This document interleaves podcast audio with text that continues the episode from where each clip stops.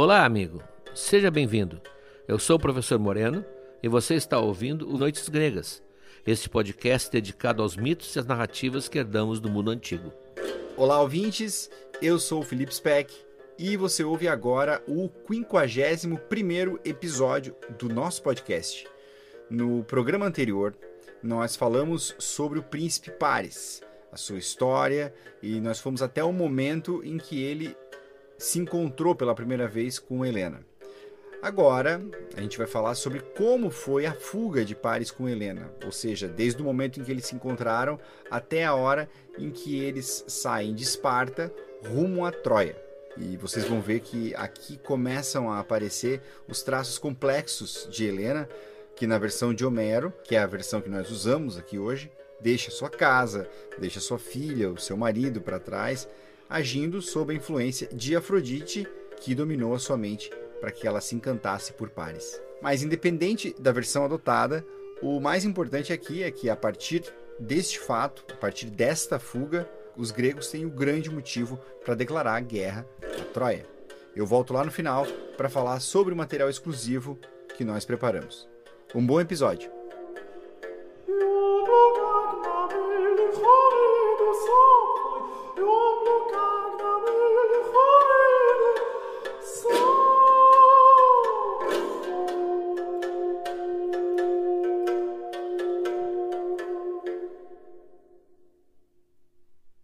Antes de mais nada, nós temos que decidir por que usamos o termo fuga no título desse episódio e não rapto, por exemplo, de Helena. Essa discussão é uma discussão muito antiga. Helena foi por conta própria, por vontade própria, seria uma fuga. Ou Helena foi levada à força, como muitas vezes aconteceu na mitologia, foi raptada por pares e colocada no navio sem possibilidade de escapar. Não é simples a decisão. A Helena sempre será um personagem misterioso e enigmático.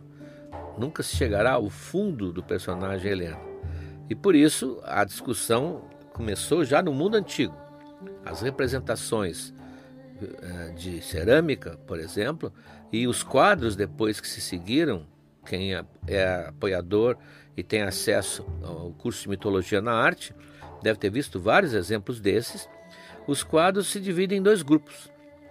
Ou Helena está sendo levada em braços, esperneando talvez para o navio, e olhando para trás com aquele olhar meio desesperado de quem está se afastando da terra onde ela vivia. Ou, por outro lado, Helena está quase correndo, puxando pares pela mão, olhando para trás, mas olhando para trás com outro olhar um olhar de quem quer saber se está sendo perseguida ah, pelos soldados de Menelau. Como nós temos que optar aqui no Noites Gregas, por enquanto, nós vamos ficar com a versão de Homero.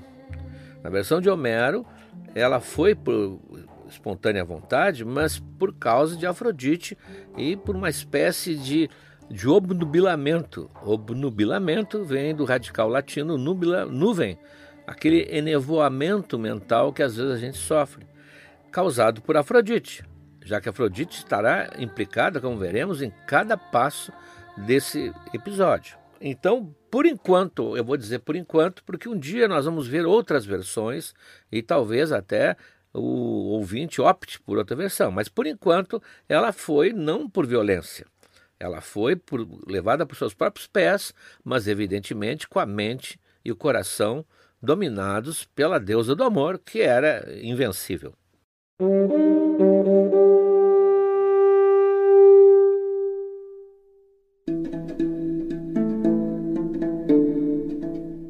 Último episódio, nós deixamos Paris exatamente quando ele se preparava para atravessar o umbral do salão onde haveria o banquete que ele vai encontrar Helena. Ele está completamente excitado, mas não conseguiremos entender bem o sentimento dele, porque ele está vivendo uma situação que nenhum de nós jamais viveu nem jamais viverá. Só ele sabe, e Afrodite, do que foi combinado no Monte Ida. Ninguém mais sabe. Nem mesmo as deusas que estavam presentes ficaram sabendo da oferta de Afrodite, porque se vocês lembram bem daquele episódio do Pomo da Discórdia, cada uma teve uma, um, uma conversa particular com Paris. Então isso é um segredo que só ele tem.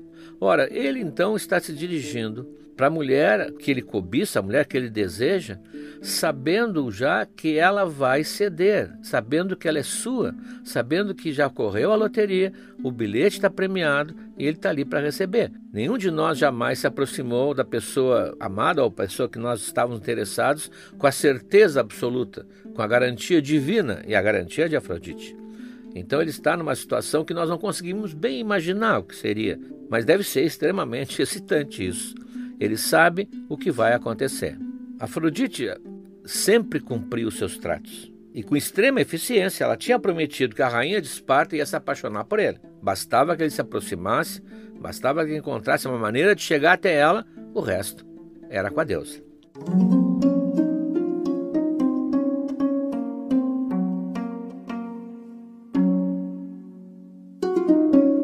Então, para não ter erro, ela tornou ainda mais nobre o porte de Paris e aumentou muito a beleza dele, que não era pouca, como aliás testemunharam aquelas jovens troianas que viviam assediando Paris antes dele viajar. Do lado de Helena, ela infundiu em seu coração uma atração irresistível pelo estrangeiro. As representações antigas, inclusive na cerâmica, mostram a Helena pensativa, sentada numa espécie assim de uma poltrona, e do lado dela, segurando a mão muitas vezes, Afrodite. Ela está convencendo a Helena. E do lado de Paris, que está em, olhando em expectativa, está o pequeno Eros, ajudando a mãe naquela tarefa. Realmente, Helena não podia resistir ao poder desses deuses. Aliás, mais tarde, muitos anos depois, já em Troia, quando Écuba, que é a sogra dela, a mãe de Paris, discute com ela, ela insinua que aquilo que Helena chamava de Afrodite, a quem ela culpava por ter feito o que ela fez, na verdade nada mais era que o próprio desejo que ela não conseguia controlar. Ela teria dado um nome externo a si de Afrodite, quando na verdade estava dentro dela. Vemos que a Écuba tinha conhecimentos já bem avançados de psicanálise.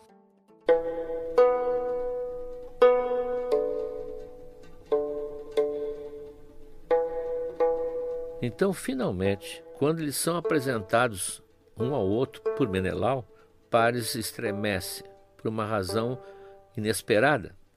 Ele se dá conta que a beleza de Helena é igual à beleza de Afrodite e que até o perfume que ela emana é semelhante ao perfume da deusa. Helena, como ele acaba de descobrir, é nada mais, nada menos que a versão mortal da própria deusa. Como diriam neste século agora um crítico inglês, ela é uma afroditoide. Ela tem a forma de Afrodite, ela é uma espécie de clone mortal de Afrodite.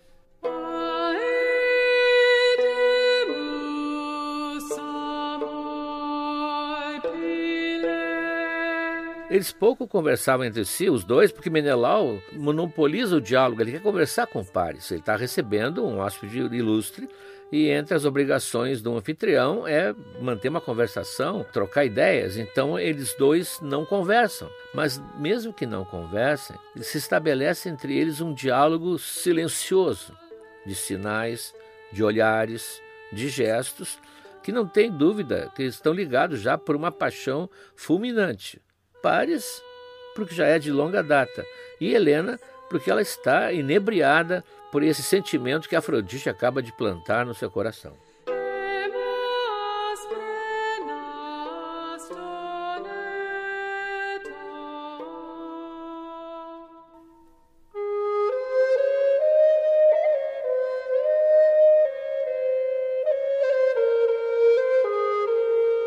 É um jogo de gato e rato.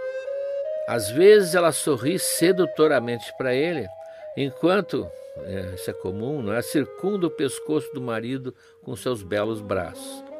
Ele, por sua vez, como se fosse acidentalmente, ah, o famoso sem querer querendo, ele finge que se engana na taça e bebe na taça de Helena, mas colocando os lábios bem onde ela tinha colocado os lábios, enquanto olha com um olhar ardente nos olhos dela. E assim vão os dois. Sei que Menelau, que está preocupado em receber dignamente ah, o filho de Príamo, se dê conta de coisa alguma, não lhe passa pela cabeça. Então o destino, ou foi Afrodite, não sei, se encarrega de juntar os dois amantes para sempre.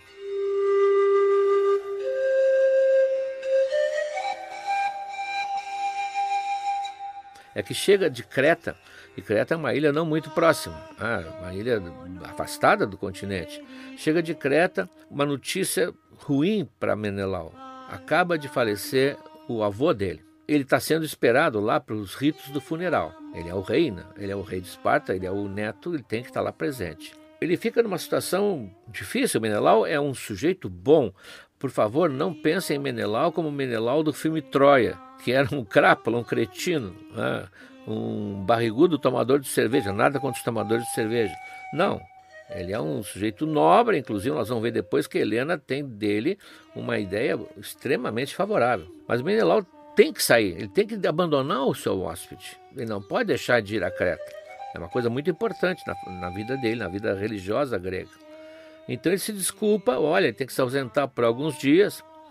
A presença dele é obrigatória em Creta e pede, na frente de todo mundo, aliás, que a rainha Helena faça as honras da casa e cuide bem do seu hóspede troiano. Está selada a sorte. E na verdade aqui o novelo da Guerra de Troia está começando a desenrolar.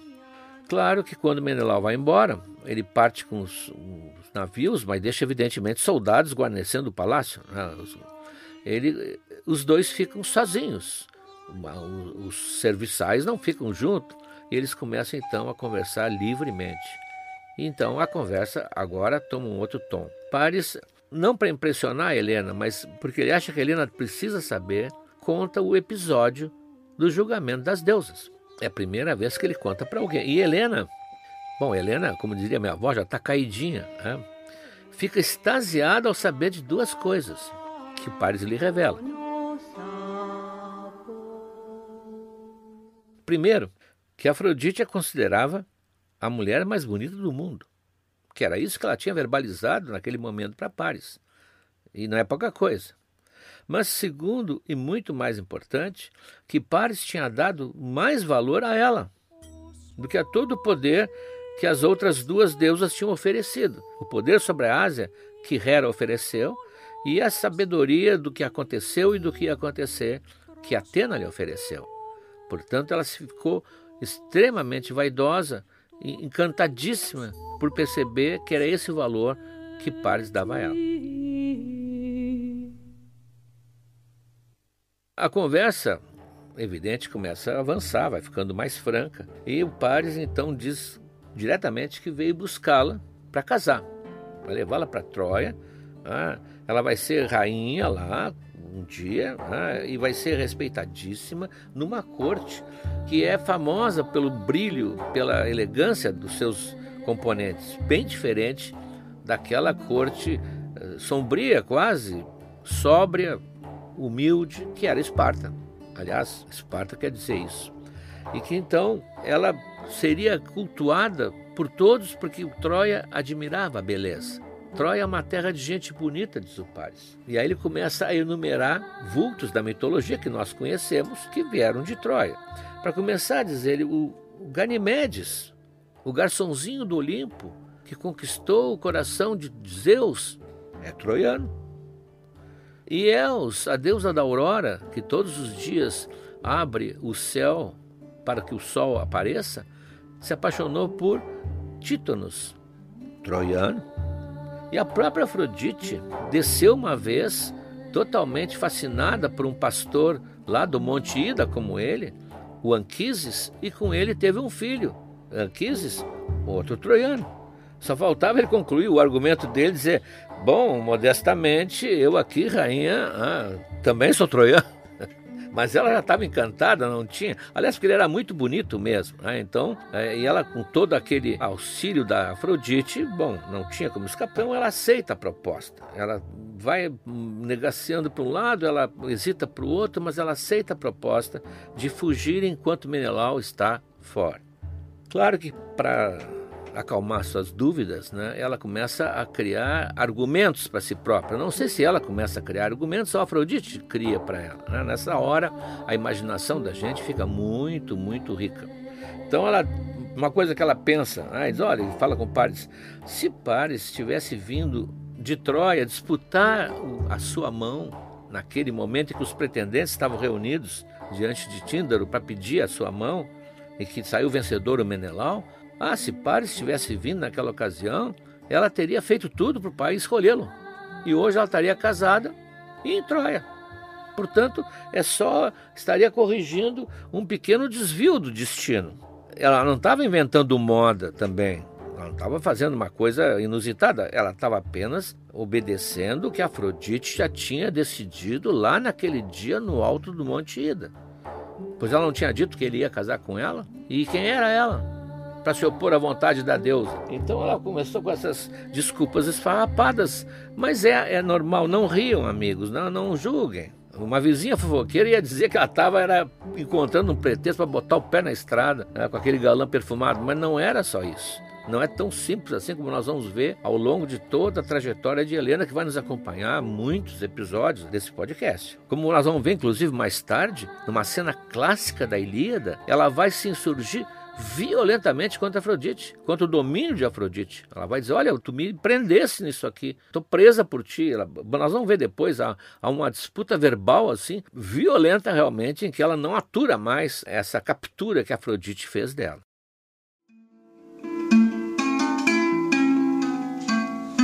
Bom, Paris resolve partir naquela mesma noite. Claro que Menelau está em Creta para até avisarem Menelau e ele voltar, demorar alguns dias, mas ele não pode perder tempo. Ele é estranha, aliás, Pares, que os guardas do palácio não estejam se manifestando. Mas ele aproveita, a, aquela noite é uma noite que ninguém está sabendo de nada.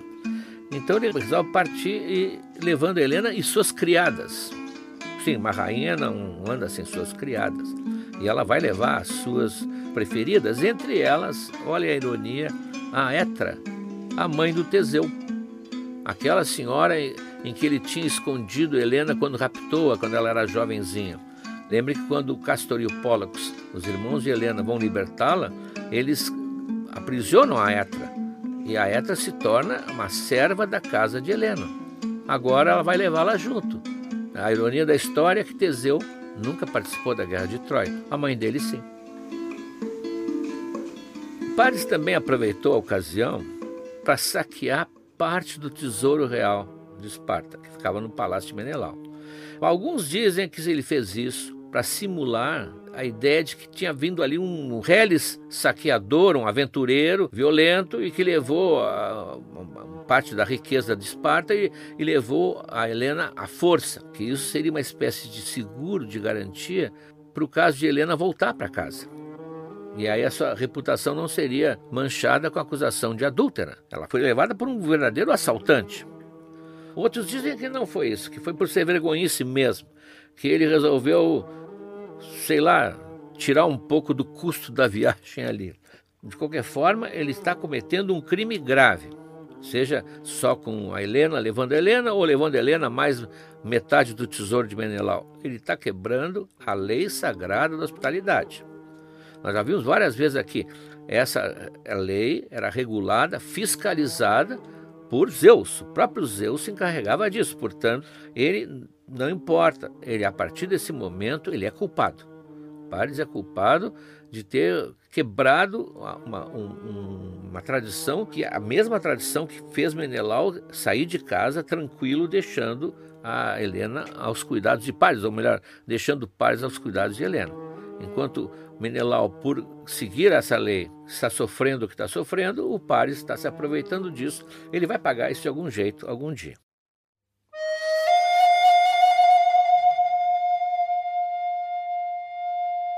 A grande hesitação de Helena é que ela vai deixar a filha pequena para trás.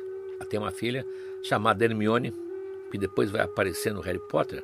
No Harry Potter, a Rowland, quando usa alguma citação mitológica, não tem nada a ver com o personagem. A Hermione é um nome que ela achou bonito, botou na Hermione. A Hermione é uma menina que vai se criar muito triste e que é, acorda pouco tempo depois, ela pressente algum movimento, acorda chorando e pedindo pela mãe. Ela já está indo embora. A Esparta fica a uns 20 quilômetros do mar, onde estão os navios do Paris. Eles têm que fazer esse trajeto em carruagens, carros puxados por cavalos, ainda mais que estão levando as aias, as servas e mais o tesouro. Então, nesse tempo, ela acorda e começa a pedir pela mãe e as servas que ficaram tratam de apaziguá-la. Elas estão fazendo tudo para esconder o que aconteceu.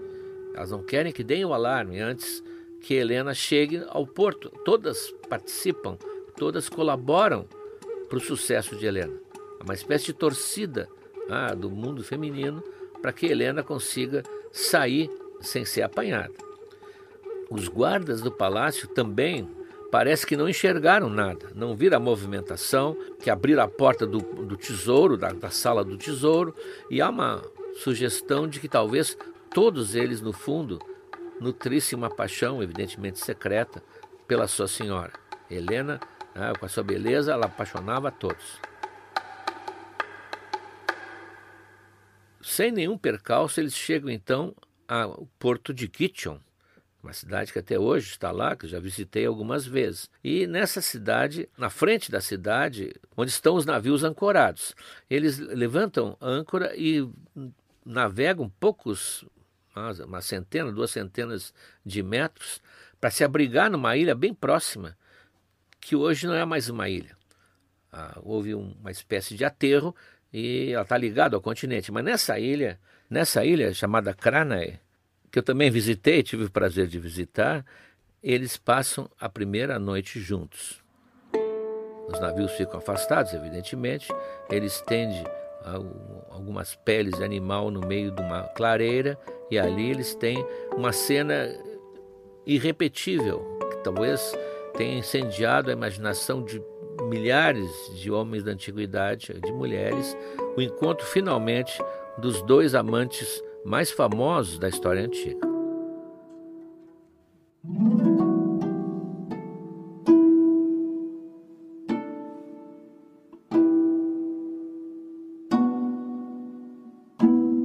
De manhã, eles voltam para o navio, ah, meio constrangidos, mas evidentemente a tripulação mantém os olhos baixos, estão diante não só do príncipe Paris, mas principalmente da rainha Helena, esplendorosa, e os navios zarpam então em direção ao norte.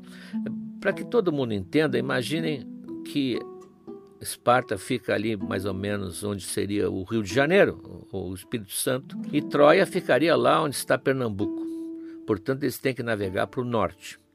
Acontece que no momento em que eles saem no mar aberto, quem não sabia que ele estava por ali e fica sabendo naquele momento é Hera. E Hera, ao ver Paris e ao ver Helena ao lado dele, ela finalmente descobre qual foi o segredo daquele voto que ele deu para Afrodite.